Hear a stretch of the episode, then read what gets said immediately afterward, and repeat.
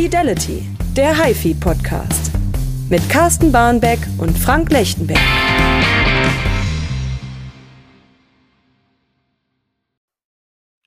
Herzlich willkommen, ich bin Frank Lechtenberg und mir gegenüber, fernmündlich mal wieder, wie man so schön da sagt, äh, sitzt Carsten Barnbeck, mein Chefredakteur. Grüß dich, Carsten. Hallo. Wir sind in Ausgabe 11 angekommen, unseres äh, kleinen feinen Podcasts hier von der Fidelity. Und wir sind heute auch nicht allein, das kann ich jetzt schon mal sagen, denn wir haben einen Gast mit dabei. Ähm, Jana Stadelbauer ist das. Sie ist, ich sage jetzt mal ganz platt, HiFi-Wissenschaftlerin, denn die schreibt tatsächlich ihre Doktorarbeit gerade über die Suche nach Sound. Dazu gleich mehr, haben wir ein schönes Interview mit Jana mit dabei. Ähm, vorher äh, sprechen wir natürlich über das, was jetzt in unserer aktuellen neuen Ausgabe der Fidelity ähm, zu lesen ist und was da zu entdecken drin ist.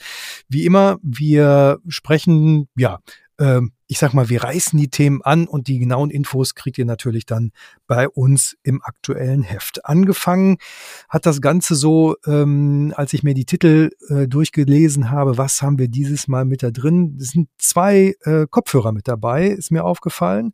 Äh, wir haben einen ja, aktiven, der eben äh, das kann, was man heutzutage gerne hat, äh, Bluetooth etc. Und wir haben einen passiven, den man tatsächlich am Kopfhörerverstärker betreiben muss, weil er nur mit Kabel ist, ähm, aber auch ein paar Besonderheiten mit dabei hat. Der aktive, der kommt äh, aus einer Region, wo ich ansässig bin, äh, nämlich aus Herford. Ähm, und der kommt von T und A. Das ist ein kleinerer T und A, richtig? Solitär T heißt der. Das ist, wenn ich nicht, wenn ich nicht völlig daneben liege, sogar der kleinste momentan. Mhm. Der dann im Grunde genommen all die Technologien, die die größeren Modelle haben, auf ähm, ja, einen kleineren Nenner runterbricht, weil er auch mit den, mit den Flachmembranen der großen Modelle ausgestattet ist, um das mal grob mhm. zu umreißen. Aber natürlich vom Formfaktor und einigen Funktionen ein bisschen mehr auf Convenience getrimmt wurde. Ist aber schon Was, schick. Also ich finde der, der ist sehr, sehr schick, absolut. Der sieht toll aus. Ähm, wird, äh, sagen wir mal so, in der Serienfertigung in hellen Farben gehalten. ja. Und ähm, was ich auch klasse finde an diesen Modellen ist, äh, man ist nicht auf Bluetooth und, und Konsorten gezwungen, sondern man kann den natürlich auch kabelgebunden betreiben. Ist so ein ganzes Füllhorn an Adaptern mhm. fürs Flugzeug, für unterschiedlichste ähm, Kopfhörerverstärker und sowas dabei. Und dann kann man sich im Grunde genommen aussuchen, in welcher Form man diese T&A-Klangqualität nutzen möchte. Ziemlich praktisch. Okay. Das heißt, ich bin nicht von der internen Elektronik abhängig, obwohl die ist nicht schlecht. Ne? Da ist ein ES 9218 von ESS Sabre drin. Ja. Also geht auch schlechter. Muss also, man sich gewissermaßen keine Sorgen drum machen. Genau, da sind irgendwie vier Parallel-DAX drin. Das heißt also, da ist auch äh, in Sachen äh, Rauschabstand, äh, also Rauschsignalabstand und, ja. und Distortion auch nichts zu befürchten. Also eine saubere Sache. Und der andere, den ich gerade angesprochen habe, das ist der Sandy Audio, eine Firma, die jetzt so seit, ich sag mal, so drei, vier Jahren Jahren hm. immer tiefer einsickert, teilweise auch ins Pro-Segment, denn äh, da sind die auch irgendwie unterwegs. Ähm, ja. Der heißt, glaube ich, AIVA. Ich will immer Avia sagen. AIVA, AIVA, ich weiß es, das ja, wissen wir gar nicht. Äh, genau. Und der, das ist, der ist planarmagnetisch, also äh, vom Prinzip genau. her, also ein anderer Wandler und deswegen ähm, ist, glaube ich, auch schon klar, warum der eben nicht mit einem internen Akku läuft, sondern eben über einen vernünftigen Kopfhörerverstärker angetrieben werden muss. Der braucht und ein bisschen Saft, ja. Der hat tatsächlich wirklich serienmäßig an seinem Kabel den 4,4 Millimeter symmetrischen Anschluss und dazu gibt es dann den Adapter auf 3,5 Millimeter, wenn ich es mit einem normalen Kopfhörerverstärker irgendwie äh, betreiben möchte. Aber ich kann ihn eben und das ist das Schöne, auch symmetrisch fahren. Also wenn ich einen hochwertigen ja. Kopfhörerverstärker zu Hause habe, wäre das eine Möglichkeit, äh, da mal reinzugucken. Und der ist auch, ich sag mal, im High-End-Segment preislich, irgendwie liegt er bei 600, 700 Euro sowas um die Ecke. Also er ist hm. im, im im normalen Preisbereich für unser Hobby, würde ich sagen, an der Stelle. Ähm, wir haben viele andere Themen drin. Fangen wir noch mal bei dem ganz teuren, was wir beide, die gesamte Redaktion und alle, die wir kennen, uns wahrscheinlich nicht leisten werden in diesem Leben. Ähm, du warst äh, bei Tidal Audio und äh, hast dir dann, es gibt ja, sag mal, es gibt Tidal, es gibt Wimberg, äh, und es gibt Bugatti bei Tidal. Das mhm. ist also von der Königsklasse noch mal einen draufgesetzt. Mehrere Kilometer höher, ja.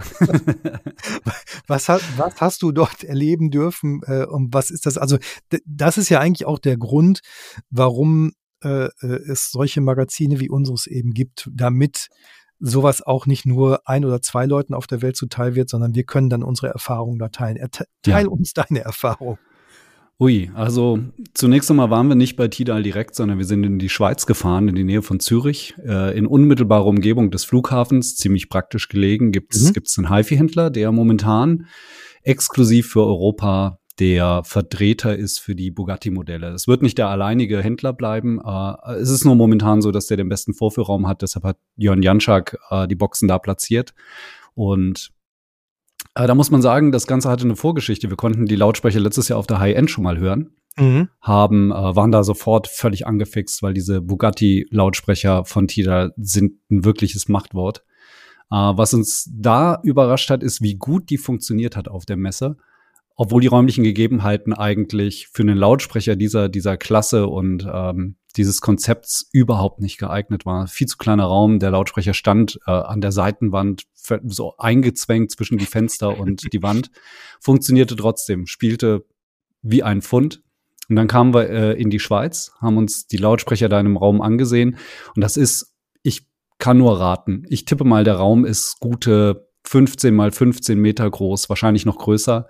Die Lautsprecher stehen im Zentrum eines riesigen Saals und spielen da absolut genauso wie auf der Messe in dem kleinen Raum. Mhm. Ähm, also man merkt einfach, das Gehäuse, die gesamte Konstruktion, alles ist dermaßen tot an diesem, an dieser Wuchtbrumme mit mehreren Kilowatt Leistung, dass die in jedem Raum absolut die gleiche Performance bringt. Und das ist genauso, es ist im Grunde genommen so ein bisschen so, äh, eigentlich könnte man das als Was geht Studie äh, seitens mhm. Tidals betrachten, weil das weiß ich, das wird auch im Artikel geschildert, dieses Lautsprecherkonzept an sich war nicht von Anfang an an Bugatti gebunden, sondern mhm. der Jon Janschak hat einfach gesagt, ich will mal gucken, wo sich ein Aktivlautsprecher hinentwickeln lässt, wenn man überhaupt keine Grenzen setzt. Das Gehäuse so gestaltet, dass alles der Funktion geschuldet ist und trotzdem sieht's fantastisch aus. Und äh, bei den Chassis, bei den Antrieben, bei nichts hat er irgendwelche Grenzstriche gezogen. Das Ganze war dann natürlich im Grunde genommen für sein eigenes Portfolio, das ja schon nicht so ganz niedrig angesetzt Nein, ist, war das, das fast nicht ja. zu realisieren.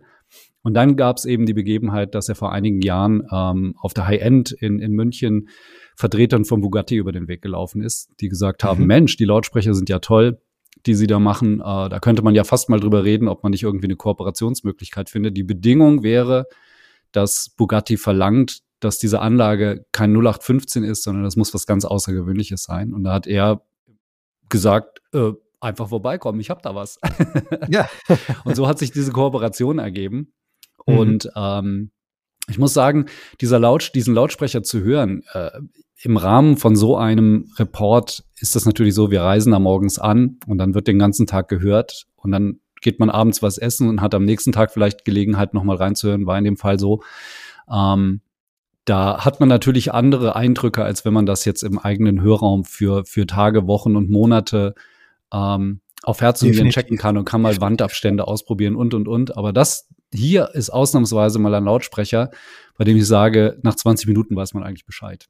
Und vor mhm. allem, wenn man, wenn man das in diesen zwei unterschiedlichen Locations gehört hat und merkt, der Lautsprecher bringt immer dieselbe Performance, äh, dann weiß man halt, das ist, das ist wirklich ein, eine schiere Wuchtbrumme. Fertig. Die erfüllt alles, was sie erfüllen soll und was der Name von ihr verlangt. Äh, mehr kann man da halt, nicht sagen. Ist halt, halt, nur unerschwinglich. Also muss man das Wort. Das ist genau, das, das ist genau das. Nicht mal eine Untertreibung. Also es ist einfach unerschwinglich. Ja, das ist schon ziemlich extrem. Also die Preise, die ähm, die angegeben werden, sind grundsätzlich, weil man weiß ja nicht mal, in welches Land die verkauft wird, ohne mhm. Mehrwertsteuer. Und ähm, ich will da jetzt gar nichts nennen, im Artikel ist das angerissen.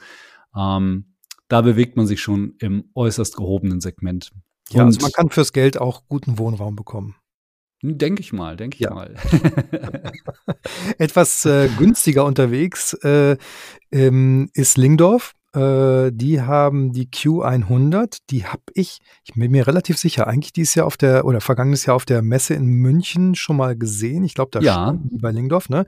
Ähm, Definitiv. Hab, hab gedacht, Mensch, wirklich schick. Also ähm, in Dänemark äh, gebaut. Das Ganze ist so eine sehr homogene Form, keine Ecken, keine Kanten. Selbst der Sockel ist irgendwie aus Eichenholz rausgefräst. Ähm, Und äh, die Chassis, die sie verwenden, das ist ein Zweiwege-Lautsprecher. Eigentlich ist er relativ klein, dafür, dass er auch schon 10.000 Euro knapp kostet. Ähm, äh, sind auch aus, aus Dänemark von Purify. Also die Purify-Chassis sind da drin. Ähm, und natürlich, weil es Lingdorf ist und wir kennen Lingdorf natürlich eher vom vom Verstärkerbau, also die meisten mhm. von uns, denke ich mal, ähm, spricht dieser Lautsprecher natürlich auch mit dem Room Perfect System von, von Lingdorf. Ähm, und äh, da in der Kombination, glaube ich, ist das auch schon mal wieder eine Ansage, vor allen Dingen für kleinere Räume, weil äh, das ist ja jetzt nicht gedacht für so einen Saal, den du gerade beschrieben Nicht wirklich, nein. Ne? Also ähm, äh, hast, hast du den äh, gehört oder äh, wer, welcher? Äh, ich habe den, ich habe den mehrfach hören können, allerdings ja. leider nicht jetzt im Testrahmen. Ähm, mhm. Der ist tatsächlich zu einem Kollegen nach Berlin gegangen, der dann auch du hast es ja eben angedeutet. Also der Lautsprecher selbst hat natürlich keinen Room Perfect, sondern mhm. das, äh, die, der ist perfekt dafür angepasst, mit den genau. Verstärkern genau. im Room Perfect zusammenzuarbeiten. Und wir hatten auch extra den, ich meine, es wäre der 3400er, also ein Lüngdorf Digitalverstärker zur Komplettierung. Mhm. Und äh, ich habe den gehört letztes Jahr auf den norddeutschen HiFi-Tagen. Mhm. Steht übrigens der gepackte Koffer in der Ecke. Geht's jetzt geht's später am Tag dann sozusagen. Wir, wir sehen hin. uns da, wir sehen uns da. Aber wenn der Podcast, Podcast raus ist, ist glaube ich sind die norddeutschen HiFi-Tage schon wieder vorbei oder sind genau klar, wie auch immer. Ja. Und ähm, dann habe ich sie noch mal gehört in München und beide Male war ich mh, hm, schwer angetan von dem Lautsprecher. Ich kann jetzt nicht kann jetzt nicht sagen, dass er mich auf Anhieb umgeworfen hat, mhm. weil es ist natürlich es ist und bleibt eine kompakte kompakte Box, die extrem schön ist. Also mir gefällt vor allem die Optik, hat mich sofort angefixt mit diesen drei Holzbeinen, auf denen die steht und äh, der Hersteller hat sich da auch wirklich Mühe gegeben, setzt den Lautsprecher selbst auf so einen kleinen Holzsockel Mhm. Der Lautsprecher ist ganz organisch geformt und äh, die sind in unterschiedlichsten Farben erhältlich. Da ist so ein Stoffbezug aus dem Kinobau äh, umrum, mhm. der akustisch transparent ist und und und. Also wirklich bis, äh, bis ins letzte Glied für Finesse gesorgt.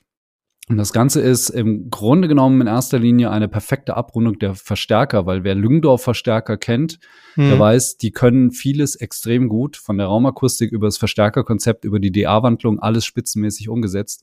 Aber wer die Dinger sieht, weiß, die sind dafür gemacht, um in irgendeinem Regal zu verschwinden oder äh, vielleicht auch hinter einer Schublade zu verschwinden. Ähm, das das optische Konzept spielt bei denen durchaus eine wichtige Rolle und da ist dieser Lautsprecher eben die perfekte Abrundung. Schließt man an, macht das Room perfect und dann hat man eine perfekte All-in-One-Anlage, weil die äh, größeren Verstärker sind ja auch mit Streamer ausgestattet. Mhm. Und dann kann man sich vielleicht noch einen Plattenspieler anschließen und alles ist schön. Feine Geschichte. Man kann aber auch natürlich mit einem klassischen Vollverstärker oder einer Endstufe rangehen. Also die brauchen jetzt nicht äh, zwangsläufig dieses Room Perfect, nur da sind halt quasi die Daten des Lautsprechers im Verstärker hinterlegt und äh, der kann dann mit einer optimalen Kurve da ranfahren. Äh, ja. Apropos klassischer Verstärker, wir haben äh, einen Röhrenvollverstärker äh, mit dabei mit KT88. Äh, das heißt da immer so, also für mich ist es ja immer der, der optimale Einstieg für Leute aus dem Transistorbereich, einen KT88 Röhrenverstärker ja. zu nehmen, weil es irgendwie äh, ähm, recht verzerrungsarm auch, auch rund geht. Äh, das Ganze in Class A mit Autobias und die Röhren sind 200 Stunden eingespielt. Ich spreche vom Kano Virtus, Virtus i2, heißt der i2, ne? Glaube, i2 einfach, ja. Genau, ja. Ähm, das ist auch wieder aus der, äh, es gibt ja zwei Gehäuseformate bei Kano. Einmal das eher flache, zwei Höheneinheiten und dann gibt es das höhere. Und ja. äh, der Virtus i2 gehört zu den großen. das also ist das einer von den richtigen Kloppern, ja. Das, ähm, was mir in dem Verstärker am besten gefällt, muss ich sagen, einmal, ähm, wer schon mal Kano gehört hat, der weiß, dass die für einen vollmundigen, wirklich sehr, sehr runden und ähm, wirklich audiophilen Klang stehen, der im ersten Moment eigentlich gar nicht so sehr nach Röhre klingt. Also man, äh, die können ihre Röhrengene natürlich nicht, ähm, ja, nicht verbergen, aber summa mhm. summarum hat man vor allem, was untenrum passiert, also in der Punch im Bass und sowas, klingt schon, klingt schon wirklich nach der Power von einem Transistor. Also ist ganz, ganz toll abgestimmt. Was mir an dem Verstärker auf Anhieb am besten gefiel, war der Blick auf die, auf das Anschlussfeld, das wirklich extrem vollständig ist. Jetzt mal abgesehen davon, dass kein Phonoteil an Bord ist, mhm. hat man wie bei ähm, Röhrenverstärkern üblich, diesen 8 Ohm Abgriff, den 4 Ohm Abgriff. Man kann den Mono brücken, also man kann äh, ihn in Mono, Mono-Mode schalten, dann gibt es einen separaten Lautsprecherabgriff, okay. so dass man gar nicht raten muss, wie habe ich das jetzt zu verkabeln. Es sind Durchschleifanschlüsse, also wenn ich Mono mache, brauche ich ja zwei davon. Klar. Da gibt es irgendwie ähm, so eine Master-Slave-Konfiguration, wo man ein LAN-Kabel zwischen den beiden Verstärkern zieht und hat dann gleich mhm. die Lautstärke-Fernbedienung für das Muster Nummer zwei ähm, integriert. Muss dann nur so ein bisschen fummeln, bis man, äh, es gibt dann so eine Master-Slave-Dip-Schalter auf der Rückseite, mhm. den muss man richtig einstellen. Aber ich glaube, das ist kein Hexenwerk.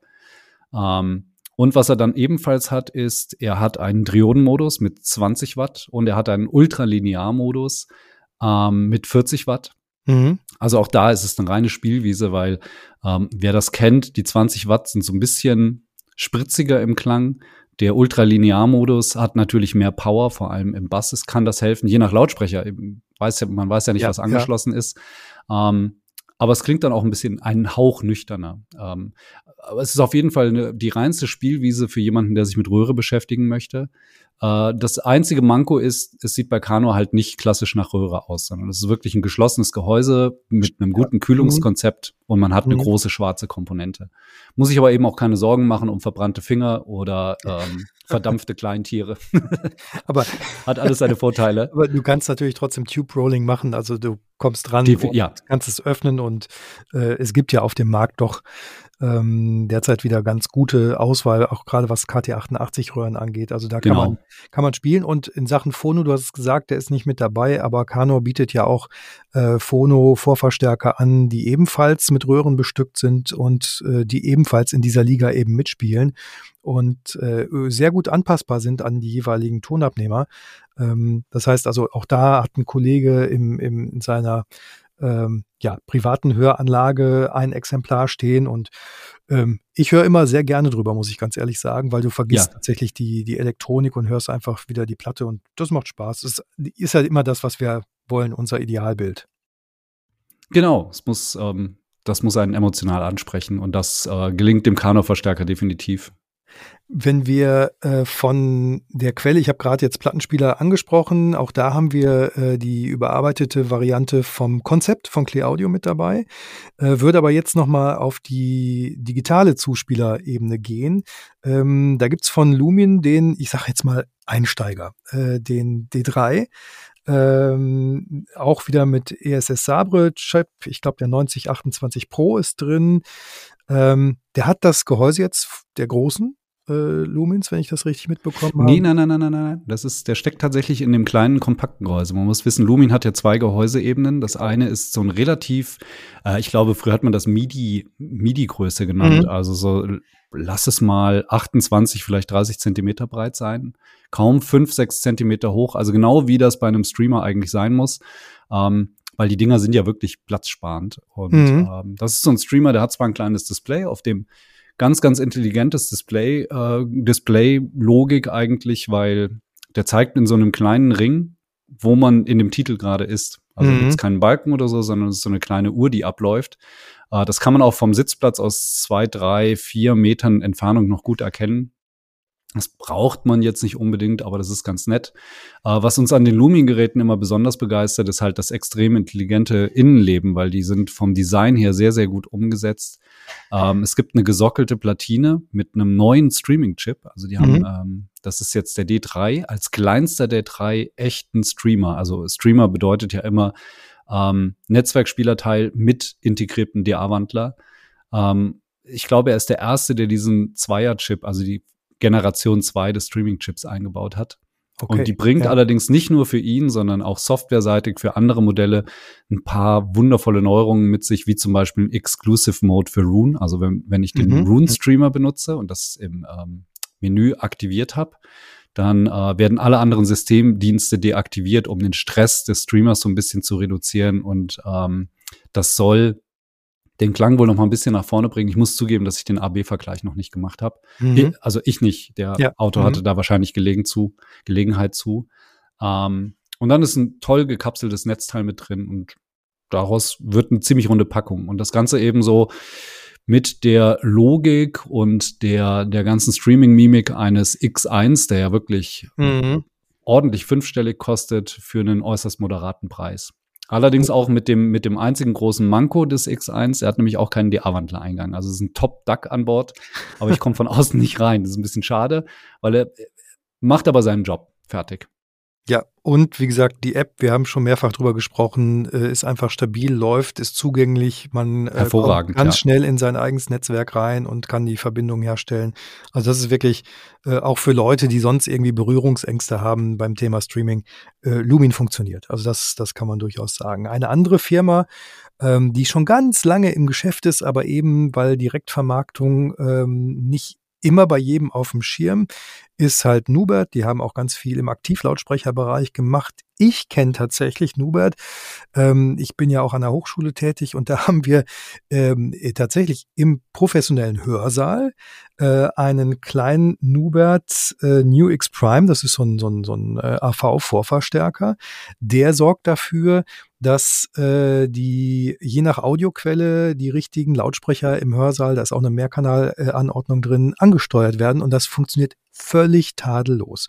Und aus dieser äh, Elektronikserie von Nubert haben wir auch jetzt was drin, äh, und zwar den New Control X. Der ist aber, ich sage jetzt mal, preislich auch schon etwas über diesem kleinen Vorverstärker, den ich gerade angesprochen habe.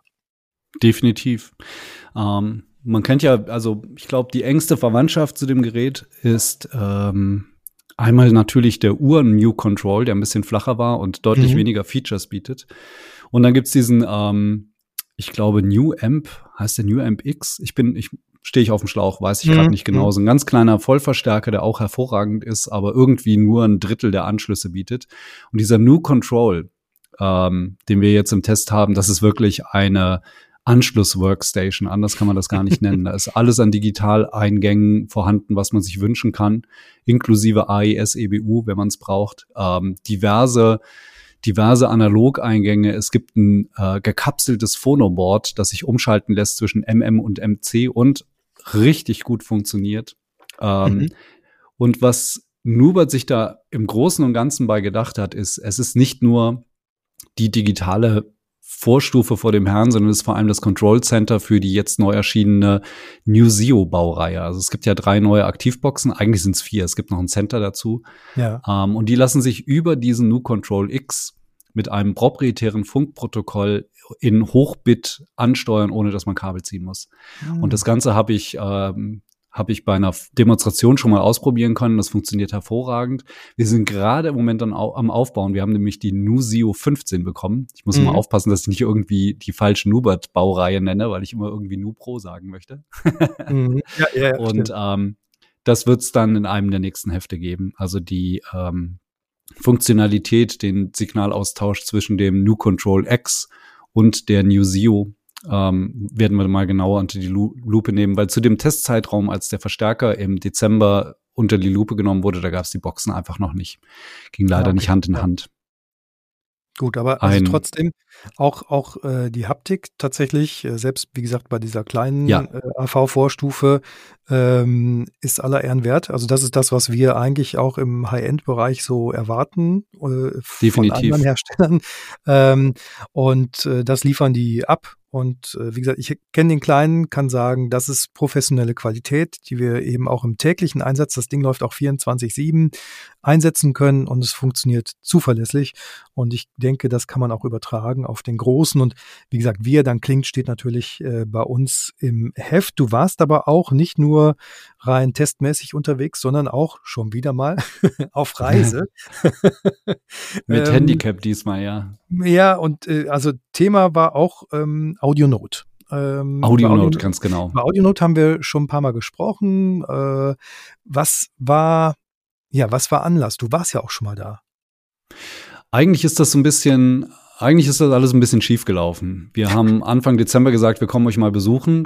Ähm, die hatten uns nämlich auf der Messe in, ähm, im Mai gezeigt, dass es neue ähm, Field Coil, Field Coil Driver gibt, Entschuldigung. Mhm, ja. Und ähm, es sollte eine, es sollte eine Box bereitstehen mit den alten Treibern und den neuen aktiven Treibern im Vergleich. Ähm, die gab es aber nicht. Also das ist nicht fertig geworden. okay. Beziehungsweise es gab äh, die Nachfrage nach diesen neuen Field Coils ist so groß, dass die mit dem mit dem Ausliefern an Händler etc. pp gar nicht hinterherkommen. Wir konnten in einem Labor mit ansehen, wie die Treiber gebaut werden.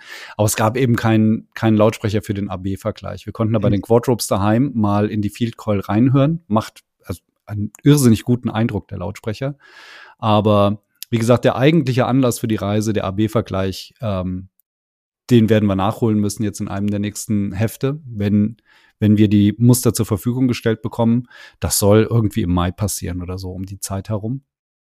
Äh, derweil haben wir in der Firma so viel Neues entdeckt. Also wir sind das letzte Mal vor vier, vielleicht fünf Jahren da gewesen, haben uns da die Produktion angesehen. Das ist bei AudioNote ja wirklich außergewöhnlich, weil die ganz viele Bauteile selbst herstellen. Also Dinge wie äh, Transformatoren für die Netzteile oder eben mhm. ähm, Sieb-Elkos etc. pp. Kondensatoren und sowas machen die selbst. Das ist außergewöhnlich in der Form und Fertigungstiefe, wie die das machen mit unterschiedlichsten Materialien für unterschiedliche Level und so weiter und so fort. Wer sich da ein bisschen mit AudioNote auskennt, weiß genau, was ich meine. Die haben ja Geräte eingeordnet in unterschiedliche Geräteklassen und, und Levelstufen und da weiß man immer ganz genau, welche Art von Zutaten da ähm, zum Einsatz kommen. Es gibt zum Beispiel die höhere leveligen Geräte, die haben dann keine ähm, Standardplatinenträger aus irgendeinem Kunstharz oder was weiß ich, äh, sondern da sind das Holzplatten, auf denen mhm. Bauteile ver verbaut sind, weil die halt ganz besondere Klangeigenschaften mitbringen, etc. pp. Ist unglaublich und die sind gerade dabei, einen DA-Wandler zu entwickeln, der ganz außergewöhnlich sein wird. Ziemlich konservativer äh, Aufbau, weil das Ganze ist bis jetzt ausgelegt auf 16 Bit und 44,1 Kilohertz, meine ich. Mehr kann mhm. er aktuell noch nicht. Ähm, hat aber keinen ja DUC-Chip, mhm. sondern wird mit einem diskreten ähm, Filternetzwerk aufgebaut. Und da waren wir unfreiwillig, äh, unfreiwillig ist Blödsinn, durch einen riesen Zufall waren wir Zeugen des ersten, des ersten stabilen Laufs dieses DA-Wandlers, weil der Entwickler, der Herr Greguras, war gerade dabei, mit einem Programmierer den, ich weiß gar nicht, was die da, die Eingangschips, die Kontrolle, die dafür sorgt, dass mhm. die Signale sauber reinfließen, waren die am Programmieren und waren unglaublich frustriert, als wir da waren, weil das Gerät immer so für ziemlich genau drei Sekunden ge gespielt hat und dann gab es einen Signalabbruch. Und während wir da waren und uns was völlig anderes angesehen haben, ist er auf einmal gelaufen. Und dann war Stabilität da. Ich glaube, da ist, das war's. Also in dem Moment ist er gewissermaßen zum Leben erwacht. Aber er wird bis, quasi äh, durchgehört, äh, bis es dann auch wirklich funktioniert und erst dann ja. Äh, kommt er eben raus. Das war also, ähm, der Vorgänger weiß ich auch, der kann auch nur 1644. Das heißt also, mhm. äh, wenn ich einen CD-Transport oder sowas habe, perfekt dafür. Ja. Ähm, wenn ich natürlich jetzt mit Highway-Streams da reingehe, dann sagt er, nö. nee, nee, nee, nee, nee, nee, nee. Da ist natürlich ein ähm, Downsampler, also es ist ja ein Eingangs, ist ein Eingangsumwandler ah, ähm, und ähm, das Konzept funktioniert hervorragend. Also die, ähm, mhm. das ist jetzt gar nichts Altbackenes oder nichts, was man unterschätzen sollte, sondern AudioNote sagt da einfach, wir machen seit 30 Jahren DA-Wandler mit 16 Bit und 44,1 mhm. Kilohertz. Wir haben das im Griff. Wenn man höher geht, steigern sich auch die Probleme. Das darf man nie vergessen. Äh, wenn ich die Auflösung eines DA-Wandlers hochschraube, habe ich mehr Probleme mit Rauschen etc. pp. Ich kann die Filter nicht so tief setzen. Bei 44,1 Kilohertz gehen ja maximal 22 Kilohertz höchste Frequenzwiedergabe. Das sind die berühmten ja. 20. Äh, ein Nyquist. Mhm. CD-Spieler ja. geht von 20 Hertz bis 20 Kilohertz genau deshalb. Bei 44,1 Kilohertz dann eben die 22 KHZ als ähm, Obergrenze definieren. Genau. Und ähm, das ist halt bei höherbittigen ähm, DA-Wandlern habe ich, wie, wie schon gesagt, mehr Probleme. Und das funktioniert zum Beispiel auch bei dem Cobra, diesem tollen Vollverstärker für keine Ahnung, für Audionaut-Verhältnisse vergleichsweise kleines Geld. Mhm. Ähm, da ist auch ein relativ niedrig auflösender DA-Wandler, der dann aber fantastisch in das Konzept eingebettet wurde und einfach unglaublich klangvoll ist. Und so wird es hier auch sein. Also ich meine, selbst The Fifth Element und wie sie heißen, diese super DA-Wandler von denen, die ja extrem klangvoll und stimmungsvoll sind, äh, ich glaube, die arbeiten auch nicht mit höheren Auflösungen. Bin mir jetzt nicht hundertprozentig sicher, aber ich glaube, die sind den 1644 immer treu geblieben. Man muss trotzdem sagen, äh, es gibt natürlich auch Gründe dafür, warum man im Hochbit-Bereich unterwegs ist, in Sachen Dynamik beispielsweise, äh, weil das natürlich jetzt nicht nur 65.000 Stufen hat quasi an Dynamik, sondern eben 16,7 Millionen bei 24 Bit schon. Also ja da ist auch ein bisschen mehr Headroom. Wenn man es gut macht, ist 1644 perfekt. Äh, hört man auch bei gut gemachten und gemasterten CDs. Das ist ganz klar. Wenn wir nochmal so an die 80er zurückdenken, so die ersten CDs, die dann auch mit äh, sehr viel Sicherheit nach oben ja. äh, ähm, äh, digitalisiert worden sind, da fehlt es dann eben manchmal an Dynamik. Die klingen dann eben so, so Allemal. Also es ist kommt immer darauf an, wie es richtig gemacht ist und dass es dann konsequent ist. Und natürlich rein mathematisch sind die Hochbit-Sachen schon im Vorteil. Äh, aber 1644, wenn du es 30 Jahre lang wirklich perfekt äh, gelernt und gemacht hast, dann kannst du damit umgehen und dann kannst du es eben auch in dein System so integrieren. Und es ist natürlich bei Audionote auch immer eine Frage der der Philosophie. Also das, muss Ganz auch, genau. das ist, nicht, ist nicht reine pure Wissenschaft, sondern es ist auch ein bisschen Nein. Philosophie dahinter. Ähm, aber man hört es, äh, wenn man eine Audionotkette hört, da passt irgendwie immer was zusammen. Das ist, das ist wirklich, das kann man vielleicht nochmal anhaken, das ist wirklich, äh, dieser Begriff der Philosophie ist da ganz, ganz wichtig. Die mhm. Sind wirklich äh, Musikliebhaber vor dem Herren. Das merkt man sofort, wenn man, wenn man zu denen kommt, alles voller Schallplatten. Auch der Sohnemann, der, der Daniel, der jetzt ähm, gemeinsam mit seiner Schwester und der Mutter die Firma übernommen hat, ähm, ist ein Musikfanater, muss man sagen. Und die suchen halt immer nach, nach einer emotional ansprechenden Musikwiedergabe. Also die haben eine gewisse Vorstellung, wie ihre Musik zu klingen hat und das suchen, äh, ja, das setzen die halt mit ihren Geräten perfekt um. Dieses, dieses Suchen nach Klang und das Thema Reise äh, hat mich ja auch im Jahr 2023 beschäftigt. Ich war auf einer medienwissenschaftlichen Konferenz in Bern und da habe ich, ich werde es gleich nochmal äh, kurz sagen, eine Kollegin kennengelernt, die ähm, lange Zeit äh, ein Technikmuseum geleitet hat und sich in ihrer Doktorarbeit eben mit dem Thema HiFi auseinandersetzt, Jana Stadelbauer. Und die habe ich jetzt im Vorfeld unseres heutigen Treffens interviewt zu ihrer aktuellen äh, Doktorarbeit zum Thema HiFi. Ähm, und ich glaube, da können wir jetzt mal reinhören. Das passt jetzt, glaube ich, ganz gut und schließt da gut dran an. Ich leite auch noch mal ein in dieses Gespräch. Wie gesagt, das ist vor dieser heutigen Podcast-Aufzeichnung schon fertiggestellt worden und wir können danach noch mal ein bisschen drüber sprechen. Hier kommt mein Interview mit Jana Stadelbauer. Wir haben einen Interviewgast. Jana Stadelbauer ist da. Die war zwischen 2017 und 2023 Leiterin des Rundfunkmuseums in Fürth und äh, arbeitet wissenschaftlich zum Thema HiFi, im Augenblick auch als wissenschaftliche Mitarbeiterin an der OTH Regensburg und sie ist Doktorandin an der KU Eichstätt-Ingolstadt, wenn ich das alles richtig rausgefunden habe, hat auch Lehraufträge an verschiedenen Hochschulen und ihr Promotionsprojekt, also ihre Doktorarbeit, die befasst sich mit der Suche nach Sound. Und wir haben uns auf einer Tagung in Bern im Jahr 2023 kennengelernt, wo jeder von uns einen Vortrag unter der Rubrik HiFi gehalten hat. Das war eigentlich relativ ungewöhnlich für diese wissenschaftliche Konferenz, wo wir waren. Und äh, Janas Vortrag, der hieß, der Raum macht ganz viel vom Klang aus. Und äh, in deiner Forschung, da geht's ums bewusste Musikhören im privaten Raum. Wie bist du aufs Thema gekommen und wie hast du dazu die Daten überhaupt sammeln können? Ja, das ist natürlich immer spannend bei so einer Doktorarbeit. Zunächst mal ähm, danke, äh, dass ich jetzt heute mal Teil dieses Podcasts sein darf. Freue ich mich sehr über die Einladung. Und ja, du hast es ja schon gesagt, das Thema ähm, HIFI-Hören findet ja im Privaten statt, im Zuhause. Und deswegen war es für meine Forschung natürlich auch ganz wichtig, dass ich zu Hause auch bei den Leuten sein kann und mit ihnen auch zu Hause eben äh, HiFi hören kann und ihre Anlagen hören. Und glücklicherweise haben mir das auch viele meiner Gesprächspartner erlaubt. Da möchte ich mich auch nochmal bedanken. Das ist natürlich ein großes Geschenk.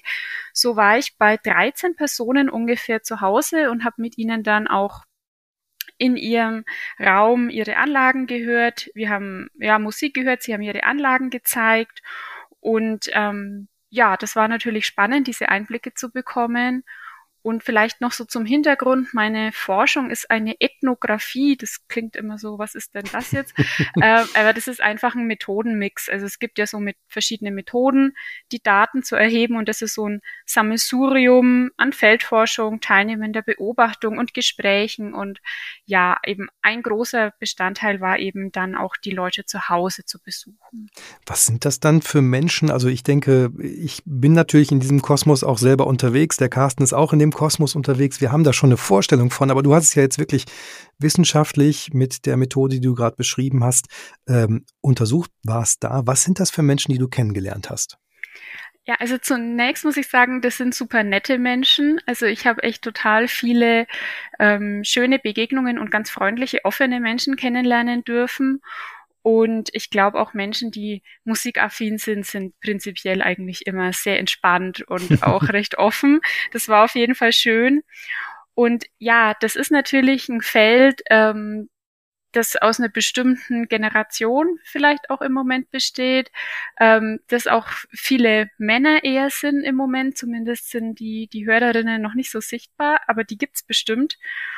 Und ähm, interessant finde ich zum Beispiel auch, dass es ähm, ja auch so eigene Beschreibungen gibt. Also die HiFi-Leute, die beschreiben sich ja selbst auch oft als Nerd oder Freak oder dann gibt's die Bastler und die Prestigehörer und so. Und das finde ich eigentlich auch interessant, dass schon ähm, die HiFi-Hörer selbst sich so zuordnen und auch so eine richtige Identität dann haben als HiFi-Hörer und sich dann da auch so ja zuordnen in ihr eigenes, in ihre eigene Szene. Wie wichtig ist denen dann quasi der Raum? Du warst ja in den Räumen selber. Ist das manchmal ein spezieller Raum, ein Hörraum oder waren das überwiegend die Familienwohnzimmer, wo du warst? Ja, die sind natürlich oft sehr individuell, die Räume. Also es gibt diese Hörräume, so diese Man's Cave, wie es ja auch genannt wird. ähm, aber viele hören natürlich auch im Wohnzimmer und die müssen dann sich arrangieren tatsächlich äh, mit dem Familienleben drumherum, müssen vielleicht auch Kompromisse eingehen manchmal. Und ähm, du hast es ja am Anfang gesagt, so der Titel von meinem äh, Vortrag in Bern war ja, der Raum macht ganz viel vom Klang aus. Und das ist ein Zitat auch von einem meiner Gesprächspartner. Und es sagt ja auch, wie wichtig der Raum fürs HIFI-Hören ist. Also der Raum ist ein ganz wichtiger Faktor, ähm, der, der auch als ganz großer, ja, einflussnehmender Faktor auch wahrgenommen wird ähm, für das Klangerlebnis oder auch dann für das ja Klangereignis am Ende. Und das hat einfach eine große Bedeutung, so der Raum als Akteur für, für den Klang, den man dann letztendlich hören kann. Und was sind dann die guten Räume? Also du hast sie ja auch gesehen. Ähm, zeichnen sie sich aus durch bestimmte Aufstellungsarten, durch besonders viel Raumtreatment an den Wänden, an dem Boden, äh, diverse Regale als Diffusoren. Was hast du da äh, kennengelernt bei den Leuten? Ja, das gibt's natürlich alles. Ähm, da muss ich jetzt kurz dazu sagen, das finde ich jetzt gerade auch noch heraus, weil ich bin quasi mhm. jetzt ja noch mit meiner Materialauswertung beschäftigt. Also ich habe ja meine Daten erhoben und die werde ich jetzt gerade ja aus. Ähm, aber was man an sich eben vielleicht allgemein sagen kann, zum einen erzählen die Leute ganz viel über ihre Räume, also der ist ihnen einfach unglaublich wichtig, ihr Raum, in dem sie hören. Und dann finde ich es auch einfach an sich interessant, dass es eben so die Vorstellung gibt, dass es so einen perfekten Raum gibt oder dass es so gute Räume gibt, dass es schlechte Räume gibt, ähm, dass es verbesserungswürdige Räume gibt und dass es so unglaublich viele Möglichkeiten ähm, gibt, äh, sich vielleicht noch einen besseren Raum mit Diffusoren oder was auch immer ähm, herzustellen. Und da werden ja auch ganz viele Wissensbestände so aus der Raumakustik ja dann auch umgesetzt. Und das ist auch was, was mich zum Beispiel in meiner Forschung interessiert. Also welche, auf welche Wissensbestände wird da zurückgegriffen und wie wird es dann in der Praxis umgesetzt? Weil das geht natürlich nicht immer, weil die Wohnungen sind halt Wohnungen und äh, vielleicht nicht immer Hörräume. Und auch diese Aushandlungen mit dem Raum, äh, die sind natürlich ganz spannend, weil die Leute müssen einfach gucken, äh, wie sie dann damit umgehen in der Hörpraxis.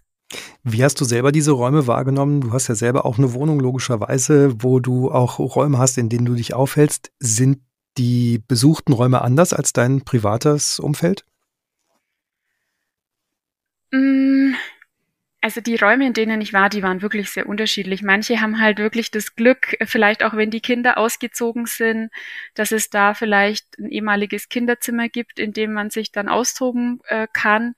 Äh, manche sind eben im Wohnzimmer und in, ich würde sagen, in manchen Räumen fällt das HiFi-Hobby nicht so besonders auf. In manchen Räumen äh, ist es schon sehr dominant, weil es zum Beispiel einfach auch tatsächlich viel Raum einnimmt, in dem zum Beispiel auch viele Geräte einfach in einem Raum sind. Das kommt ja auch immer so drauf an.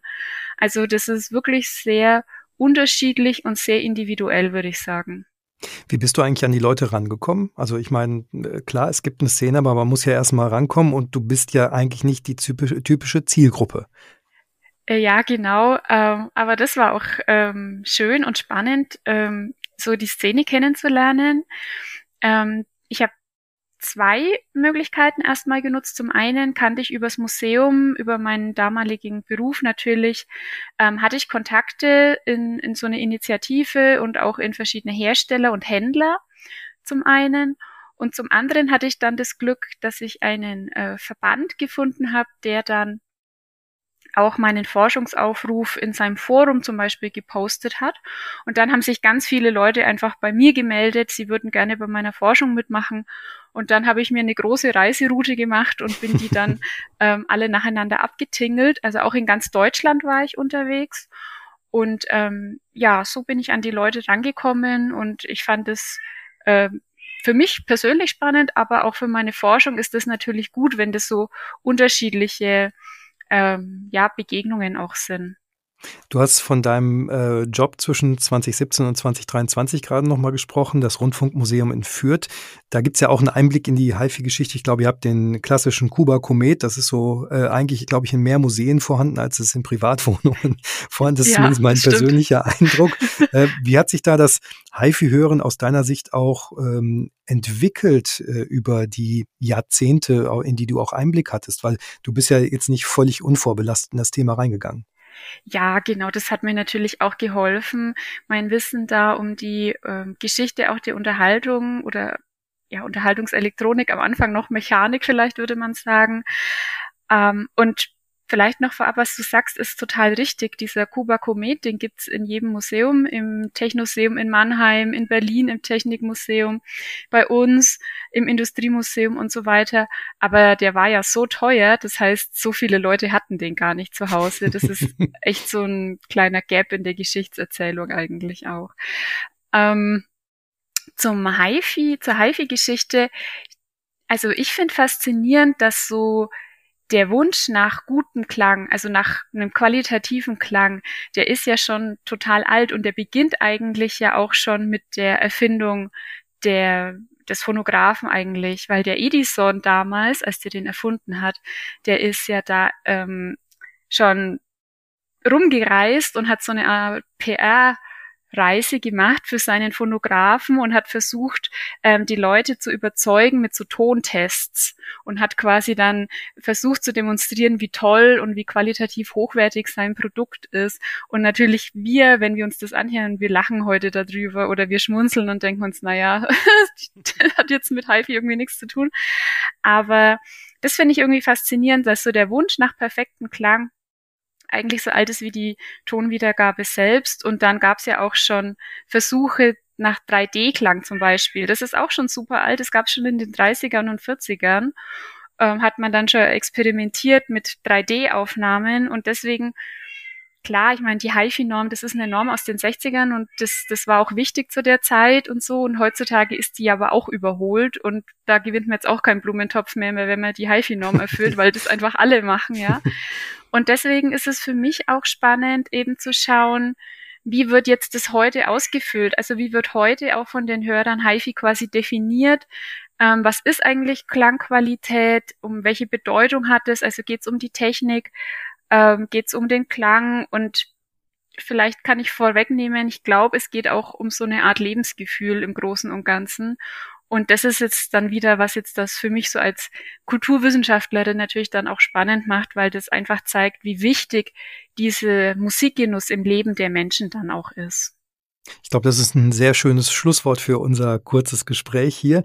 Ähm, äh, letzte Frage, wann wirst du hoffentlich mit deiner Doktorarbeit fertig sein? Die wird ja dann veröffentlicht. Das heißt, äh, die Öffentlichkeit kann sie auch lesen. Also wann können wir uns darauf freuen, dass da die Ergebnisse rauskommen? Ja, das ist natürlich eine spannende Frage.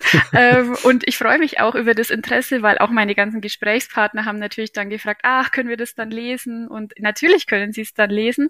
Also ich bin jetzt in der Materialauswertung und ich schätze, ich werde nächstes Jahr schriftlich einreichen.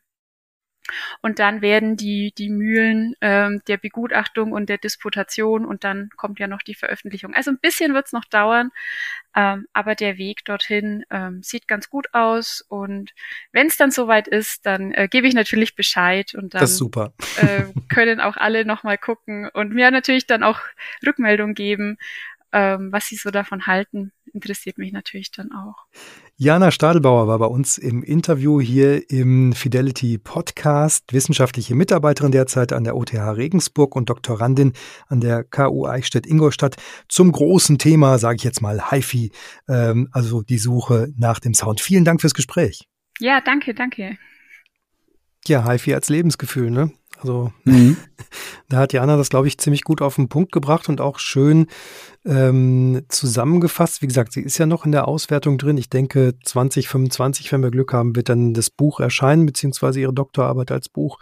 Und äh, wir werden es äh, entweder hier im Podcast oder vielleicht auch im Magazin erwähnen, äh, sodass dann die Leute ich mutmaße mal, dass der eine oder andere von den Befragten auch äh, die Fidelity liest, ähm, so wir dann quasi da so eine Win-Win-Situation draus machen und alle was von dieser Forschung haben. Ich finde es einfach auch spannend, ähm, dass sie sich mit diesem Thema auseinandergesetzt hat. Ja, sie hat den technischen Background, weil sie halt Museumsleiterin des Rundfunkmuseums war, ähm, aber sie hat auch einfach Interesse und Zugang und äh, eine gewisse Wertschätzung gegenüber der Szene und den Menschen, die da sind. Und ich glaube, das tut uns allen irgendwie auch so vom, vom Grundgedanken her sehr gut, dass das, was wir machen, eben nicht nur, nur nerdig ist, sondern eben auch uns selber zufrieden macht und äh, auf der Suche danach, also auf der Suche sein, auf dem Weg sein, ist ja auch ein Inhalt. Äh, das ist jetzt ein bisschen philosophisch, was ich gerade hier vor mir gebe. Aber ich glaube, das sind auch so Punkte, die bei ihr in der Arbeit dann nachher mit wissenschaftlichen Methoden belegt werden können. Deswegen bin ich super drauf gespannt, was, was Jana da am Ende veröffentlichen wird. Ich werde da mal reinlesen. Da bin ich auch total gespannt. Was ich, was ich besonders spannend fand, war, ähm, ich meine, sie hat natürlich eine andere Herangehensweise als wir. Einen Blick von außen könnte man das, mhm. glaube ich, am mhm. besten nennen. Ähm, weil sie einmal ja ziemlich unverblümt und sehr, sehr schnell im Gespräch auf das Thema Raumakustik kam das ähm, bei uns allen ja natürlich in den Köpfen verankert ist, aber in der Praxis dann doch äußerst, äußerst ähm, rudimentär angepackt wird, weil die wenigsten von uns Lust haben, sich irgendwie äh, kubikmeterweise Schaumstoff ins Wohnzimmer zu stellen. Das ist ein Riesenproblem. Das ist im Grunde genommen ist das ja der zentrale Punkt. Ich meine, mhm. muss man nicht, muss man nicht um den heißen Brei herumreden, dass die Raum also, dass der Raum selbst die größte Komponente jeder Anlage ist. Und das scheint ja dann doch auch bei diesen HiFi ähm, ähm, Konsumenten, die sie besucht hat, scheint es ja ein großes Thema zu sein, wenn sie da, wenn sie da im Grunde genommen von allen sofort drauf gestupst wurde. Wo würdest du dich denn zuordnen? Sie sagt ja, dass die, dass die HiFi-Fans sich ziemlich schnell selbst eingeordnet haben. Bist du Nerd, Bastler, Prestigehörer? Ah, das ist jetzt ganz, ganz schwierig. Also ich bin äh, tatsächlich so weit, dass ich jetzt einen, einen Raum auch habe, den ich mir so einrichten konnte, ähm, aus zwei Gründen, ich möchte gemütlich da auch sitzen und meine Musik hören, unabhängig ja. von irgendwelchen Testberichten, die ich schreibe, will aber auch eine Umgebung haben, wo ich relativ gut äh, die entsprechenden Geräte integrieren kann. Ähm, und daraus habe ich jetzt quasi eine Mischung gemacht, habe auch äh, an der Raumaufstellung gearbeitet, äh, habe auch an der Aufstellung der Geräte gearbeitet, äh, das heißt, was die Basen angeht etc. Und äh, auch äh, ein wenig Raumakustik betrieben, ähm, hm. manchmal durch gezieltes Platzieren von bestimmten Möbeln mit bestimmten Funktionen. Also das äh, klassische ja. LP- oder Bücherregal ist ja als Diffusor durchaus äh, sehr tauglich. Ähm, dann hast du hier mal Kissen, da Polsterbezüge oder ich habe auch einen entsprechenden Vorhang, äh, den ich dann beim Hören äh, einfach zuziehe und damit auch schon die Reflexion der, der Glasscheibe in dem Raum äh, schon mal wegnehme. Also das sind so, so Sachen, ja, ist da jetzt ein Begriff, eine Schublade für nach deiner Frage? Ich weiß nicht. Ähm, also Muss man im, ja auch nicht. Nee, im, im, im Umfeld äh, der, der nicht HiFi hörenden Freunde äh, ist es sicherlich schon nerdig, ähm, weil es dann dementsprechend auch etwas teurer ist als das, was der Normalmensch irgendwo als Bluetooth-Lautsprecher zu Hause stehen hat. Aber ähm, ne, ich, ich würde sagen, ich bin Musikhörer. Fürs Lebensgefühl. Fürs Lebensgefühl, ganz genau. Und ich, ich, ertappe mich wirklich dabei, also seitdem ich jetzt diesen Raum habe, dass ich da wirklich, ich denke, ach komm, du legst dir jetzt nochmal nach Feierabend, du legst jetzt äh, dann Vinyl, also ich höre überwiegend Vinyl und, und, und Stream. Ab und zu habe ich mal so eine CD-Phase wieder. Ähm, aber dann höre ich das ganze Album durch und dann denke ich, ah nee, das war so schön. Suchst ja noch eins aus. Mhm. und dann höre ich noch eine zweite Platte und äh, bis ich dann irgendwann zu müde bin. Aber das macht dann einfach, ja, das macht, macht mir Spaß und äh, da kann ich auch eben so ein bisschen aussteigen äh, aus dem, was mich sonst vielleicht beschäftigt. Und das brauche ich auch manchmal. Ja, das ist tatsächlich ein gutes Stichwort, wo du, wo du das, die Liebe zum Vinyl ähm, hervorhebst, beziehungsweise auch die CD erwähnt hast, also die physischen Medien, wie man ja so schön sagt. Mhm. Das Editorial, wer es lesen mag, ähm, beschäftigt sich nämlich diesmal mit einer wahren Begebenheit, die ich so erlebt habe, ähm, dass ich, wie war denn das? Ich muss kurz nachdenken. Ich bin zwischen den Weihnachtsfeiertagen Familie besuchen gewesen und als ich heimkam, nach langer, langer Autofahrt, viel zu langer Autofahrt, ähm, wollte ich zu Hause noch ein bisschen Musik hören. Und weil ich ja schändlicherweise fast acht Tage nicht zu Hause war, hat zuerst mein Streamer nach einem Update verlangt, dann hat mein Rune-Server nach einem Update verlangt, dann wollte die Rune-App abgedatet werden. Dann haben ähm, eins der Updates, ich weiß gar nicht mehr, was es war, hat nicht funktioniert. Nachher musste ich alle Passwörter neu eingeben für meine Streaming-Dienste. Und dann war mhm. just das erste Album, das ich antippen wollte, ausgegraut, weil mittlerweile irgendwie, keine Ahnung, Remaster Nummer 32 im Streamingdienst eingesetzt wurde. Mhm. Mhm. Und ähm, ich glaube, da sind ich habe noch an dem Abend mein Editorial geschrieben zu genau diesem Thema und da sind wohl die Pferdchen etwas mit mir durchgegangen. Aber ich habe mich im Nachhinein habe ich gedacht, nein, das muss mal raus. ja, es ja. muss angesprochen werden. Ähm, normalerweise möchte man ja davon ausgehen, dass die Technologie in den Handel kommt. Das Streaming ist so um 2006 entstanden, so dass man es brauchbar umsetzen konnte und ohne größere LAN-Kenntnisse, also IP-Adressen mhm, eintippen mhm. und sowas verwenden konnte. Ähm, normalerweise sollte man davon ausgehen, dass eine Technologie dann in den folgenden 18 Jahren zugänglicher, einfacher und ähm, sagen wir mal, kompakter wird. Wo denkst äh, du? Ich habe momentan, momentan habe ich beim Streaming, dem ich ja generell sehr, sehr offen gegenüber bin, mhm. habe ich das Gefühl, das entwickelt sich eher in die andere Richtung. Also im, immer mehr Leute erzählen mir, dass sie eigentlich keine Lust mehr haben, ihren Rune-Client anzuschmeißen, weil wieder irgendwelche, genau meine Erfahrung, irgendwelche mhm. Updates fällig sind. Dann steht auf einmal im Display, ihre Medienbibliothek muss aktualisiert werden und dann dreht sich so für tiefenentspannte zweieinhalb Stunden ein kleines Mausrädchen und, und, und. Das fällt mir nur gerade zu dem Thema ein, weil ich gerade im Thema bin. Mich da fürchterlich drüber aufzuregen und äh, tatsächlich mit dem Kauf neuer Plattenspieler zu liebäugeln und auch, eigentlich wollte ich meine CD-Sammlung, wir haben das an dieser Stelle auch schon mehrmals erwähnt, eigentlich wollte ich die so peu à peu entsorgen, aber ich habe aktuell das Mach's Gefühl, es ist gut, wenn sie, es ist gut, wenn sie irgendwo noch sind. Ja, ja, also das auch das so habe ich Punkt. gemacht im, bei der Einrichtung des Raumes, dass ich, also quasi, ich habe tatsächlich eine Wand voller CDs. Ähm, und äh, die ist auch nicht so klein. äh, und, und ich nutze das immer wieder und leg's dann auf und, und ähm, in, ich sag mal, für den Testbetrieb ist es relativ irrelevant, weil wir ja nicht allzu viele CD-Spieler, Schrägstrich, Transportgeräte äh, haben. Ja. Aber äh, für den privaten Musikkonsum und eben dann, ja, mein Gott, also passiert ja auch schon mal durchaus, dass mal das äh, Netz gestört ist und ich möchte aber jetzt meine Musik hören. Und dann ist es mal ganz schön in aller Ruhe dieses Medium aufzulegen und tatsächlich ertappe ich mich auch dabei, dass ich bei der CD seltener ähm, versucht bin, den Track zu überspringen. Ja. Ähm, was im Stream durchaus nochmal passiert, wo ich gerade, also im, im Stream habe ich ganz häufig auch das, dieses Erlebnis, ich höre jetzt dann eine High-Res-Aufnahme und finde sie wirklich gut und sie klingt auch wirklich klasse. Ähm, dass ich dann aber sage, boah, dieses dieses tolle Klangerlebnis, äh, das möchte ich jetzt nochmal von einem anderen Künstler haben und äh, steppe dann in den nächsten High-Res-Track äh, rein ähm, und komme dann aber aus dieser Album-Idee raus, die ich eigentlich für mich persönlich, die mir mehr bringt. Ja, also um wieder auf dieser philosophischen Ebene, ich bin dann zufriedener, wenn ich ein Album gehört habe, tatsächlich, als wenn ich durch so ein paar Tracks durchsteppe. Und äh, Ach ja, also was ich sagen will, behaltet eure CD.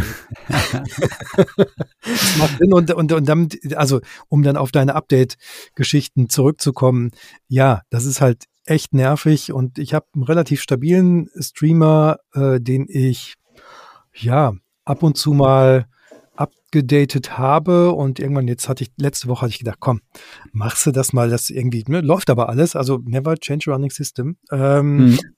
Äh, ich ich habe dann ein Update gemacht und dann war der interne Speicher voll. Also. die Kiste auf Null zurücksetzen. Glücklicherweise äh, hatte er aber alle Zugangsdaten und mein, mein, meine äh, Streaming-Accounts hat er behalten. Also insofern war ja, es jetzt. Eine, eine, relativ einfache Geschichte vom Setup her. Aber äh, trotzdem, genau das, was du sagst. Ich will aber jetzt, jetzt will ich es gerade hören und ich mach's und dann Einfach dachte, nur. nee, geht nicht, genau. weil, weil Update, also weil irgendwas, was nicht mit Musik zu tun hat, mich daran hört, Musik zu hören. Was soll das? Einfach nur die Play-Taste drücken. Genau das. Ach, ähm, das, das ist, was ich, ab, ab, ja, bitte. Was ich am Interview noch anmerken möchte, wir haben durch einen Riesenzufall, sie erwähnt ja den Phonographen, ja. durch einen mhm. Riesenzufall haben wir diese Ausgabe eine kleine Korrektur reingereicht bekommen. Danke nochmal an den, an den Leser, ich habe den Namen jetzt leider nicht parat. Ähm, wir haben irgendwie vor zwei Jahren mal die äh, irgendeine Messestrecke oder sowas mit der Geschichte der Stereophonen-Wiedergabe äh, garniert. Mhm. Und da hat er uns korrigiert und gesagt, dass schon Edison mit seinem Fotografen Stereo-Experimente unternommen hat. Und er ist nämlich im Besitz eines Phonographen, richtig noch mit so einem Walzenphonographen, mhm. dessen Schneider, Schneidkopf drei Spuren parallel aufnehmen konnte. Und da haben die tatsächlich damals schon Experimente mit Stereo-Wiedergabe, beziehungsweise sogar mit ähm, ich glaube, der Begriff Stereo mit zwei Mikrofonen war Edison dann noch nicht geläufig. Die haben mhm. einfach sich so eine Fläche vorgestellt, wo man vorne mit dann drei Mikrofonen äh, die Bühne abtastet. Und mhm. auch das geht schon auf Zeiten zurück, wo dann, wo dann leidlich gerade noch eine 18 vor, vor, ja, vor der Jahreszahl stand. Mhm. Das waren, waren ja auch mechanische Systeme, die quasi über, also du hast ja den Chor, der vielleicht aufgenommen wurde, vor einen Trichter gestellt. Also der gleiche Trichter, genau. der nachher Wiedergabe war. Und da war eine Membran und da war der Schneidstichel dran. Und das war eine rein mechanische Geschichte. Und es musste irgendwie jemand daneben stehen, der quasi entweder mit einem Röhrchen oder mit reiner Lungenkraft ähm, diese Wachsspäne weg pustet. Ja. Damit die nicht in einem Stichel drin hängen. Also es gibt auch, also es gibt eine, eine amerikanische Universität, die hat das vor, vor drei, vier Jahren nochmal ähm, wirklich nachträglich aufgebaut. Also auch vor diesem Trichter saß ein Gitarrist und Sänger und der hat dann da reingesungen und der Kollege musste immer mit dem, mit dem Röhrchen dann diese Wachsspäne wegpusten. Äh, äh, ein, ein Bild für die Götter. Das ist wirklich ein Traum. Aber es hat funktioniert und äh, diese Aufzeichnungsmethode funktioniert nach wie vor und Vinyl ist das Ganze in Perfektion, also im Vergleich zum, zum äh, Phonographen natürlich rein klanglich. Und ich bin echt froh, dass dieses Medium äh, überlebt hat und äh, nach wie vor lebt. Und dass es auch äh, in Sachen Presswerken vielleicht so zwei, drei Lichtblicke gibt, obwohl die Zeiten für die Künstler doch sehr lang sind bis zum Release. Also da ja. muss man wirklich, wirklich lange warten. Und äh, immer mehr machen es auch so, dass sie dann doch erstmal digital etwas rausbringen und dann weil es dann doch schon auch die Fans sind, die dann das Vinyl kaufen, äh, sagen so, und in zwei, drei Monaten kommt meine Vinyl. Also da sind auch äh, Künstler, die habe ich jetzt auf unsere, für unsere Playlist fertig gemacht, äh, für unsere Fidelity-Playlist. Ähm, und zwar gibt's da ein niederländisches Trio, Jesse Kohlhaas, Joost Zwart und Björn Warling. Die haben sich äh, den tollen ähm, Albumtitel ge gegeben, Smart Warling Kohlhaas, also die Nachnamen einfach. Das ist eigentlich ein, ein Jazz-Trio, ähm, was aber irgendwie kein Jazz-Trio ist. Also es sind Improvisationen äh, vom Schlagzeuger Björn Warling und Pianisten Just Zwart. Und der Jesse Kohlhaas, ähm, der ist der Produzent und der hat zu Hause irgendwie eine Sammlung von Vintage-Synthesizern und hat diese überwiegend analogen Kisten äh, dazu genommen, um eben auf diese Improvisationen noch elektronische Elemente draufzusetzen. Das klingt völlig organisch. Äh, absolut geschmackvoll und, und vom, vom Klang her super. Im Augenblick gibt es digital, irgendwie ab Ende März oder sowas, äh, 24, soll dann die Vinyl auch da sein. Ich habe sie mir tatsächlich vorbestellt äh, bei den Jungs und äh, der Track, wo man reinhören sollte und den wir auch auf die Playlist setzen, der heißt Amalgam. Das kann man sich, glaube ich, ganz gut merken. Ich habe noch was dieses Mal aus dem Bereich Jazz. Ähm, und zwar, also ja, Jazz vielleicht auch mit Blues mit drin. Das Vespo-Trio, das kennen vielleicht äh, der eine oder die andere. Out of Place heißt das neue Stück. Das ist Musik aus Dänemark. Die sind diesmal nicht ins Studio gegangen. Äh, die haben diesmal keine Tracks geschrieben. ist trotzdem ein Album draus geworden. Ähm, Out of Place ist nämlich tatsächlich die Beschreibung quasi der Aufnahme, denn die sind in ein altes Theater gegangen, haben da live Jam Sessions eingespielt und du hörst echt diese, diese holzigen Böden des Theaters und diesen, diesen Raum. Und das ist so toll irgendwie aufgenommen, dass man wunderbar da so, so reintauchen kann. Und der, der Gitarrist, der Michael Westbo, ähm, der hat so einen Sound, ja, wie würde ich sagen, das ist irgendwie zwischen äh, Bill Frizzle und ähm, ähm, Kenny Burrell. Also irgendwas schön Singendes, ähm, manchmal auch ein bisschen Mark Knopfler sogar drin.